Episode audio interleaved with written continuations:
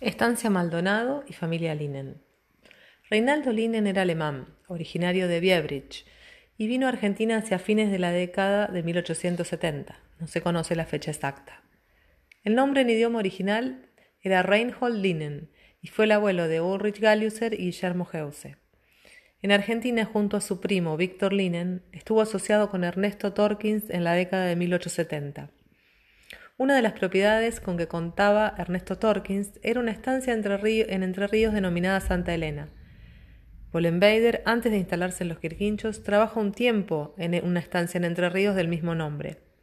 Es materia de investigación si se trata de la misma estancia y si podría haber habido relación entre el trabajo en la estancia de Bollenbader y su desembarco en los Quirquinchos, ya que Torkins era socio de, Linen y Bollenbader habría trabajado en su estancia en la misma década de 1880. En 1883, Reinaldo Linen compra a Eugenio Terrazón 216.000 varas cuadradas de campo entre San José de la Esquina y Melincué, equivalente a unas 13.000 hectáreas. En dicha escritura ya se menciona al establecimiento con el nombre de Maldonado. Luego, en 1889, Linen vende a Santiago Bauman 4.454 hectáreas y queda conformada la superficie definitiva de Estancia Maldonado en 9.045 hectáreas. Recién en 1924 se producirá el primer loteo y se venderá una parte de ese bloque de 9.000 hectáreas. Reinaldo Linen vuelve a Argentina luego de la crisis de 1890 y muere en Europa en 1913. Los hijos varones de Reinaldo Linen vuelven a Argentina luego de su muerte. Dos de ellos mueren de tifus, quedando Ernesto Linen y Guillermo Linen a cargo de la estancia. Luego muere Ernesto y durante varias décadas queda don Guillermo a cargo de la estancia en representación de sus hermanas que vivían en Europa.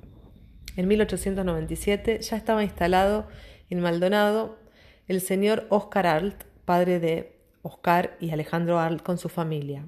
Vivía con sus hijos, con su segunda esposa y la gobernanta o tutora de los niños. Arl fue el primer administrador de la estancia que se instaló en la misma. Anterior a él, se ocupaba de los asuntos de la estancia el alemán Máximo Hagemann, gerente de refinería de azúcar en Rosario, pero nunca se instaló en Maldonado, sino que lo manejaba desde Rosario.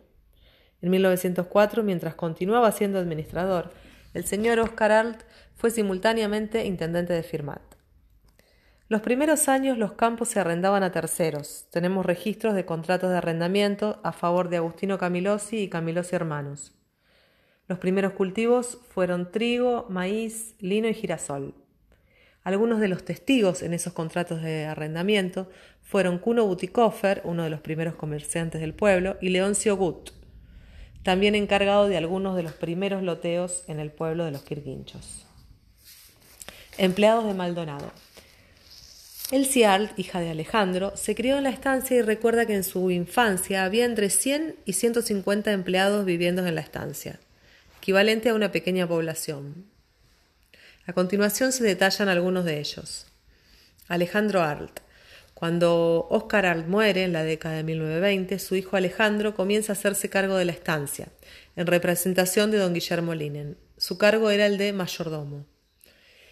Oscar Arlt, hijo hijo del primer administrador, hermano de Alejandra y padre de Ricardo Arlt. Tenía una oficina en la estancia. Su cargo era liquidador de sueldos y jornales. Alberto Españolo. Su puesto era encargado de apicultura. Marcelino Rodríguez. Su puesto era despensero. Se encargaba de ir todos los días al pueblo a comprar provisiones para los peones y sus familias. También se encargaba de organizar la multitudinaria fiesta de Santa Rosa que se realizaba todos los años en la estancia el 30 de agosto. Luisa Tolosa, casada con Bársola, era prima hermana de la mamá de Graciela Lencioni. Su puesto era cocinera y se la conocía como Doña Luisa. Bársola, su puesto era mucama. Pío Tolosa, estuvo a cargo de las cosechadoras. Juárez, su puesto era ordeñador si bien no había tambo en esa época, sí se ordenaba, ordeñaban diariamente las vacas para proveer leche a la estancia. Pedro y Antonio Palmieri. Sus puestos eran encargados de talleres y mantenimiento. Los hermanos Pedro y Antonio Palmieri trabajaron muchos años en la estancia. Pedro arrancó a sus 19 años en 1925 y se jubiló en la estancia. Se había recibido de técnico de motores diésel habiendo estudiado por correspondencia. Los hermanos se ocupaban de máquinas y tractores. Biesi, su puesto era carpintero. Vivían en el casco con su esposa Luisa Albanesi. Emilio Miguel Bertolotti, su puesto era herrero. Comenzó a trabajar en la herrería de la estancia en 1925 hasta su fallecimiento. Se confeccionaban piezas y se hacía el mantenimiento de las máquinas.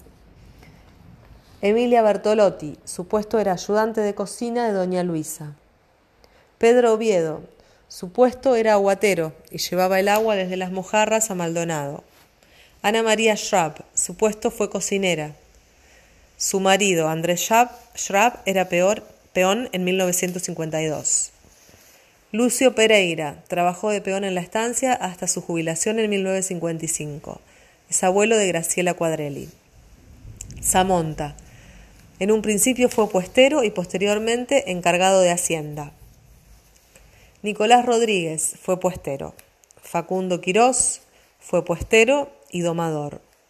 Jiménez, Berry y Pafford también tenían el puesto de puesteros. Los puesteros que generalmente vivían con sus familias tenían una casa propia para la vivienda. Los puestos en la estancia eran viviendas que estaban diseminadas por la superficie total a cierta distancia unos de otros. Según cuentan quienes los conocieron, los puestos no estaban distribuidos al azar, sino que eran ubicaciones estratégicas. Por lo general eran casas bastante sólidas, con dintel de ladrillos en arco y buenas ventanas, que tenían por lo general dos cuartos, una cocina y un alero donde estaba la puerta de la cocina y un fogón en el piso. Todos tenían una gran arboleda alrededor. Algunos de los puestos que recuerdan las fuentes consultadas se detallan a continuación. Esta información está en desarrollo, por lo cual puede ampliarse o modificarse con nuevos aportes, ya que no hay nada escrito sobre este tema.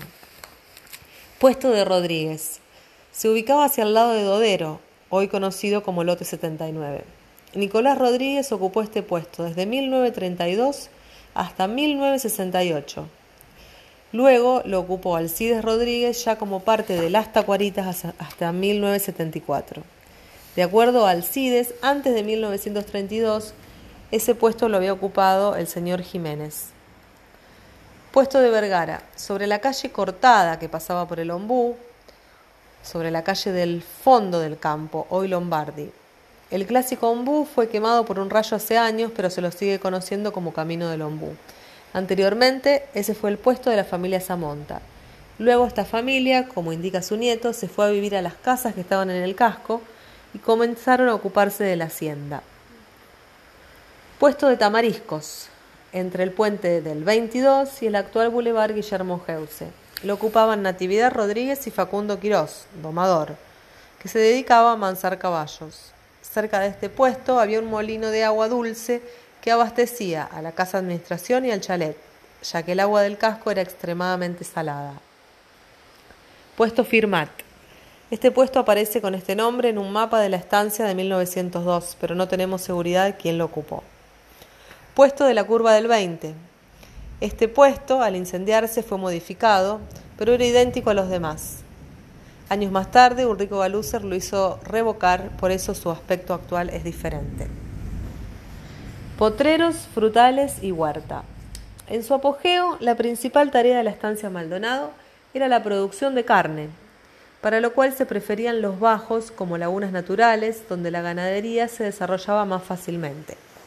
Otras tareas que se realizaban en Maldonado eran la producción de huevos, cerdos, apicultura, frutales, conejos, aves de corral. Según recuerda Chochi Palmieri, hija de uno de los empleados, Pedro Palmieri, que visitó varias veces la estancia, esta era como un pueblo. Tenía calles, talleres, carpintería, carnicería, proveeduría. En un mapa de 1902 ya aparecían los siguientes potreros. Colonia Nueva, Colonia Vieja, Campo Grande, Potrero San Arturo, Potrero San Manuel, Potrero Santa María. En un mapa posterior se mantienen los potreros anteriores, algunos subdivididos, y también aparecen Potrero San Reinaldo, San Manuel, Santa Elena, Santa Emilia, Santa Rosa y Santa Marta. En un inventario de la estancia en 1915, posterior a la muerte de Reinaldo Linen, aparece el siguiente detalle. Animales, 16 toros, dos padrillos, 2.422 vacunos, 606 cerdos y 461 equinos.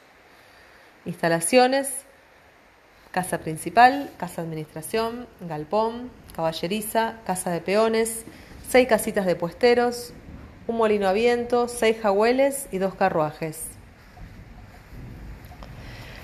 En facturas de compra a la casa Dallenbech y compañía de 1929 se lee la compra de una gran cantidad y variedad de semillas que se utilizaban en la huerta de la estancia.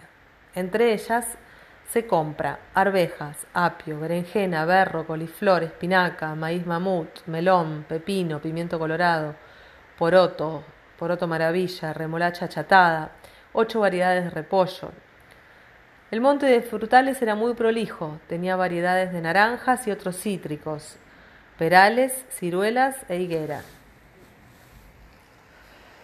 Durante la década de 1940, según recuerda Chochi Palmiera, se levanta Palmieri, se levanta un comedor para el almuerzo de los peones que comienza a conocerse como Matera. Marcas de Estancia Maldonado. La marca Y se usaba solamente para marcar a los yeguarizos descendientes de un padrillo puro de raza Hackney, que figura en el inventario de la sucesión. Es una raza que se usa para tirar carruajes, con las patas bien desarrolladas y las manos con una característica que los diferencia. Marcan el paso levantando las manos elegantemente. El resto de la hacienda se marcaba con el número 2. Cultivos de acuerdo al parte diario. En los contratos de arrendamiento de 1908, 1911 y 1913 se mencionan los cultivos de lino, trigo, alfalfa, maíz y girasol. En un parte diario de 1944, para nuestra sorpresa, pudimos leer cortar yuyos entre la soja en el lote número 7. En otro parte diario, del 25 de marzo de 1944, se vuelve a nombrar cortar yuyos en la soja en lote 7. Esta leguminosa, mencionada en el, en el parte diario, era una soja forrajera, para que el animal comiera directamente del lote, es decir, no se cosechaba. Si bien la soja fue introducida en Argentina en 1925 por el ministro de Agricultura Tomás Le Breton, que la trajo de Europa, eh, no tuvo éxito como cultivo hasta fines de la década del 70. Otra de las tareas que, surgen del Parque Diario de 1944 fueron desgranar girasol en el lote 34, cortar ramas quebradas, armar tapa de tanque, mover la cebada del galón, rastrear el cruce en lote 99, cortar abrojos. Otro aspecto que pudimos rescatar revisando biblioratos de la época fue un listado de cuentas corrientes de 1932, del cual surgen los siguientes comercios locales donde efectuaba las compras la estancia. Casa Minerva de Oscar Art, Casa de Ramos Generales de Cuno Buticoffer, Arrey Hermanos, Bautista Pozo, Benicio Ardiles, Severino Marinosi, Antonio Gaborini, Alegre Hermanos, Norten Elevator y también dentro de las cuentas corrientes aparecen Primo Milani, Cayetano Mayorano, José Martínez, Orlando Micheli, José Prats, pero no se detallan sus funciones o relación con el establecimiento. Chalet Maldonado. En 1904 se construyó en medio de la estancia una casa con materiales traídos por barco y ferrocarril directamente de Alemania. La construcción de esta casa sería contemporánea a la casa de la Lidia de Emilio Bollenbeider. En el tren en que llegaron los materiales para el chalet Maldonado, cuentan que también llegaron 40 obreros para su construcción. Esta casa, que se llamó Chalet Maldonado, tenía dos pisos y un estilo claramente alemán. De acuerdo a Mariano Linen, nieto de don Guillermo, que vivió algunos meses en el chalet, la casa era un edificio de dos plantas con sótano, altillo, calefacción central. El primer piso estaba constituido por dos departamentos con dos cuartos y un baño en el medio. La cocina tenía seis hornallas, una plancha grande, dos hornos. despensa, un comedor principal con un mueble empotrado, labrado y con vidrios. En el comedor cabían hasta 30 personas sentadas. En el ala izquierda había una habitación y un escritorio.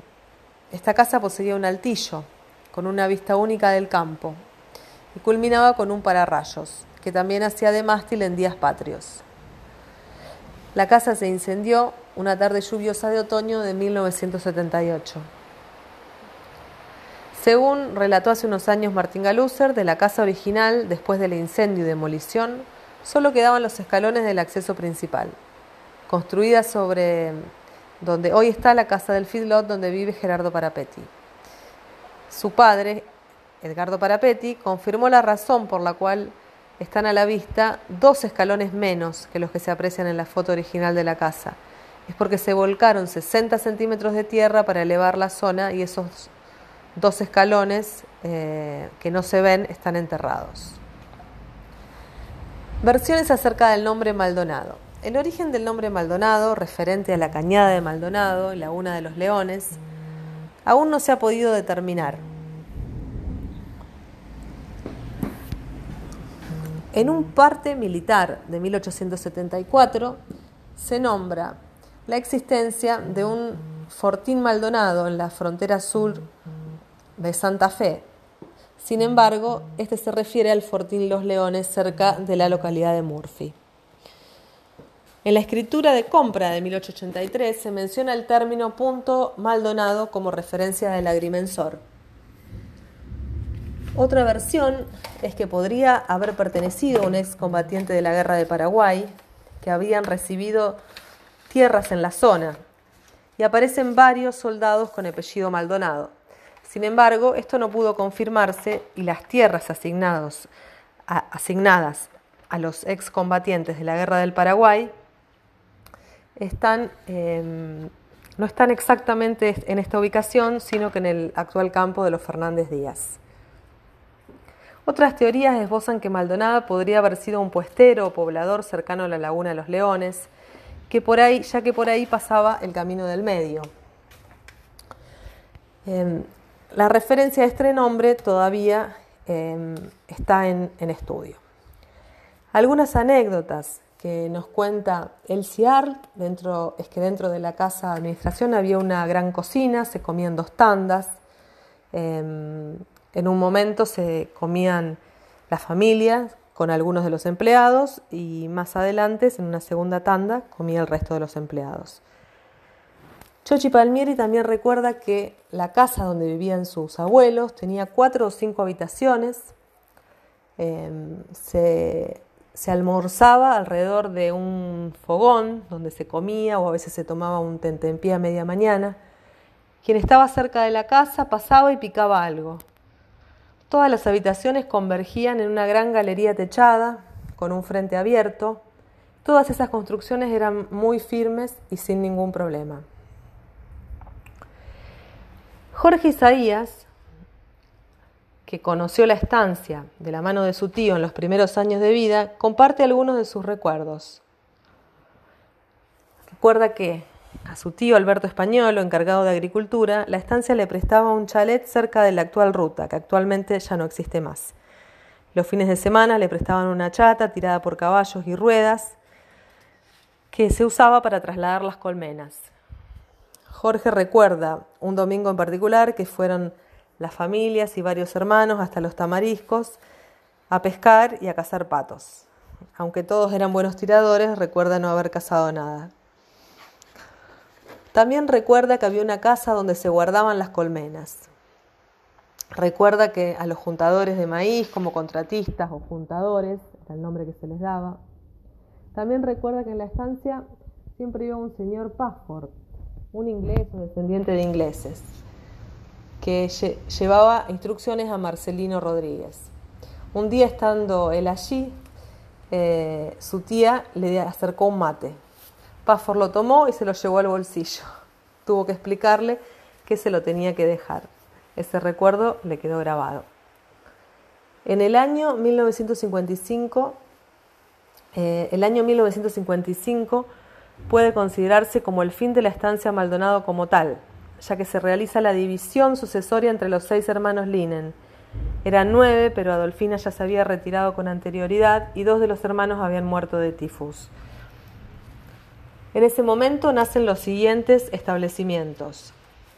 Las tacuaritas, de familia Galuser, las gaviotas, de familia Geuse, posteriormente dividido entre las gaviotas y los horneros, el relincho, este establecimiento fue de la familia Rosa, otra parte sin nombre, producto de la misma división entre familias Rosa y Sarkozy, descendientes de Ana David y de la familia Maldonado,